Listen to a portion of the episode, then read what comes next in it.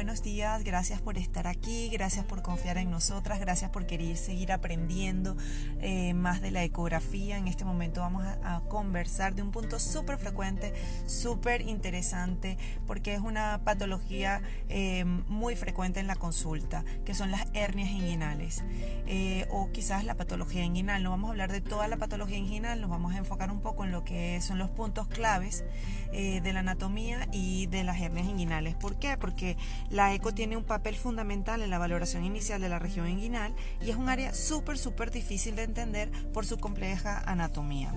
Entonces nos vemos con términos como el triángulo de Hasselbalch. ¿Y qué será ese triángulo de Hasselbalch con ese nombre tan raro y por qué yo lo menciono de inicio y no pienso hablando del conducto inguinal? Bueno, yo te voy a comentar por qué yo te hablo del triángulo de Hasselbalch, porque es el punto anatómico en el que yo particularmente comienzo mi exploración ecográfica. El triángulo de Hasselblad es un punto de debilidad de la pared, un punto de debilidad de la pared que tiene a nivel medial el recto anterior del abdomen y a nivel lateral los vasos epigástricos. Son dos puntos súper fáciles de identificar en ecografía y a nivel inferior va a tener el ligamento inguinal. Entonces a partir de allí tú puedes ir reconociendo las estructuras anatómicas en las que te vas a encontrar. Claro, siempre tenemos que hacer énfasis que la parte más importante de hablar cuando queremos hablar de hernias inguinales es lo que llamamos el canal inguinal que tiene un trayecto oblicuo de dirección inferomedial y que su entrada va a tener dos anillos, un anillo superficial y un anillo profundo. Normalmente cuando las hernias ya son palpables, estamos hablando de que la hernia ha sobrepasado el anillo superficial y por eso es normalmente el motivo de consulta del paciente. Ya se encuentra una masa palpable a nivel de la región inguinal o puede tener simplemente dolor. Y hay pequeñitas hernias que a veces incluso pueden ver que se ven en el anillo eh, profundo, pero no llegan a sobrepasar el, anillo eh, superficial, ¿no? Entonces, este anillo inguinal profundo normalmente se encuentra en un punto medio del ligamento inguinal. Se origina a partir de una eh, evaginación de las fascias transversales y eh, se origina a nivel lateral de los básicos vasos em, epigástricos inferiores. Y el anillo superficial es un anillo ya quizás más aponeurótico del oblicuo mayor y está por supuestamente muy cercano al tubérculo púbico. Otro punto anatómico a descartar es el llamado triángulo de escarpa, que es el donde se localizarían las hernias femorales. Simplemente para tener guía que nosotros tenemos que bajar la exploración inguinal hasta el punto donde confluyen la safena o, desemboca la safena mayor en la vena femoral y allí es el punto de la fosa oval. Ese punto es el punto más inferior del triángulo de escarpa y a ese nivel, desde allí hasta el ligamento inguinal es donde se darían nuestras hernias femorales.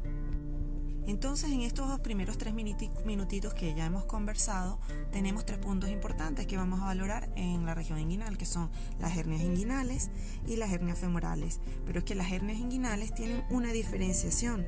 Se diferencian en hernias indirectas y en hernias directas. Las hernias indirectas son las más frecuentes y sobre todo mucho más frecuentes en hombres.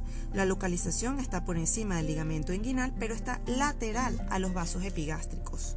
El contenido herniario avanza desde el orificio profundo al orificio superficial y puede incluso en pacientes hombres llegar al escroto y en las mujeres llegar a los labios mayores. La diferencia entre hombres y mujeres va a ser el contenido.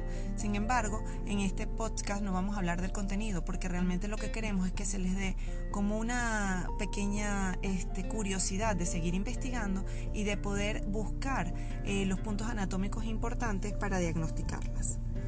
Eh, las hernias inguinales directas, al contrario, son aquellas que están eh, mediales al saco o sea, mediales al conducto inguinal, eh, son mediales a los vasos epigástricos y están en ese triángulo de Hesselbach que yo les comentaba al inicio. Ahora, em, las hernias femorales o crurales ya son mucho menos frecuentes, pero son más frecuentes en mujeres y esa salida del saco herniario va a través del canal femoral. Entonces tenemos eh, la clasificación de las hernias inguinales y femorales. Y las hernias inguinales las vamos a dividir en directas e indirectas. Las indirectas son las más frecuentes, normalmente un más de un 50%, y salen a través del saco herniario por el anillo inguinal profundo. En cambio, las hernias directas, la salida del saco herniario es a través del anillo de Hesselbach. Por eso es la importancia que yo les había comentado al principio. Realmente el punto clave son las venas epigástricas, bueno, el, conjunto arterial vena arteria epigástrica, porque medial a ellas son hernias directas y lateral a ellas son hernias indirectas. Sin embargo, las hernias indirectas son muy muy muy frecuentes de reconocer porque ellas llegan al escroto. En cambio, las hernias directas son mucho más pequeñas y normalmente, evidentemente, no tienen comunicación con el escroto. Entonces, a partir de allí, ya reconociendo cuáles son las este, hernias en las que estamos expuestos, tenemos que tener algunas mediciones que vamos a ver en nuestro informe estructurado. Sin embargo, para mí es muy importante explicarles o eh, comentarles que es importante la valoración en reposo y en valsalva. La realización de maniobras dinámicas puede ser un punto clave en el diagnóstico de las hernias. ¿Y a qué me refiero? Normalmente comenzamos la exploración en decúbito, en reposo, identificamos si existe o no y después le vamos a hacer maniobras de valsalva, ya sea tome aire, sosténgalo y haga una maniobra de pujar para intentar aumentar la presión intraabdominal y forzar a la hernia a salir.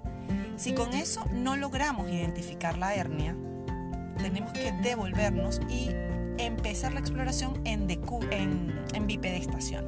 Mandamos al colocar de pie al paciente, nos ponemos un poco por debajo y volvemos a ver en reposo y en valsalva. Y nos puede dar muchísimas sorpresas porque hay pequeñas hernias o hernias que el paciente refiere que solo después de una larga jornada laboral que solo las vamos a ver en bipedestación.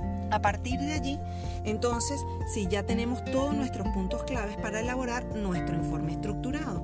Ya ustedes saben que nosotros siempre somos de tener algún tipo de informe estructurado porque nosotros damos información a un clínico para que él elabore su plan de trabajo y pueda decir si es quirúrgica o no es quirúrgica. Entonces ya tenemos la definición de qué tipo de hernia es, es directa, es indirecta, es una hernia femoral. ¿Cuál es grosor del anillo del saco a nivel profundo, cuánto se amplía cuando estamos haciendo valsalva, eso lo medimos. Y también medimos el tamaño del saco en valsalva, porque es la mayor cantidad de saco que hay. Ahora, el contenido del saco es súpermente importante. El contenido del saco tenemos que describirlo, tenemos que describir si es simplemente epiploico, si tiene contenido de asas intestinales, cómo están esas asas intestinales, si esas asas intestinales incluyen mesenterio con vasos, si hay sufrimiento de la pared intestinal, si hay líquido o si en contrario el contenido intestinal es un ovario, un uréter, parte de la vejiga. Hay cosas que nos pueden sorprender en la misma apéndice, cada una de ellas tiene un nombre particular y unas curiosidades. Ahora, aparte de todo este contenido del saco, tenemos que decir si esa hernia se reduce o no se reduce cuando estamos haciendo la maniobra de valsalva, si se queda encarcerada o incluso si, tiene signos de estrangulación. En este caso tenemos que hacer un poquito de énfasis al paciente y referir la urgencia. Todos estos puntos tienen que ser descritos en nuestro informe estructurado. A este punto no les he mencionado que evidentemente la exploración se realiza con un transductor lineal de alta frecuencia, porque si nos siguen desde hace muchísimo tiempo, ya lo hemos mencionado en montones de oportunidades y ya Susana se los había comentado en la exploración de eh, las hernias epigástricas y las diástasis de los rectos. Yo espero que todos estos puntos claves hayan sido de utilidad, que les disfruten nuestro contenido, que lo compartan con las personas que ustedes sientan que pueden serle útil. Lo importante es que los pacientes tengan exploraciones de calidad y que todo el que realice la ecografía la haga con pasión, la haga con dedicación y conociendo lo que debe informar. Porque una ecografía sin dar la información clara no es una ecografía que le pueda ser útil a su paciente. Gracias por estar aquí nuevamente. Síganos en nuestras redes, compártanos estos episodios y nos seguimos viendo pronto. Un abrazo muy fuerte.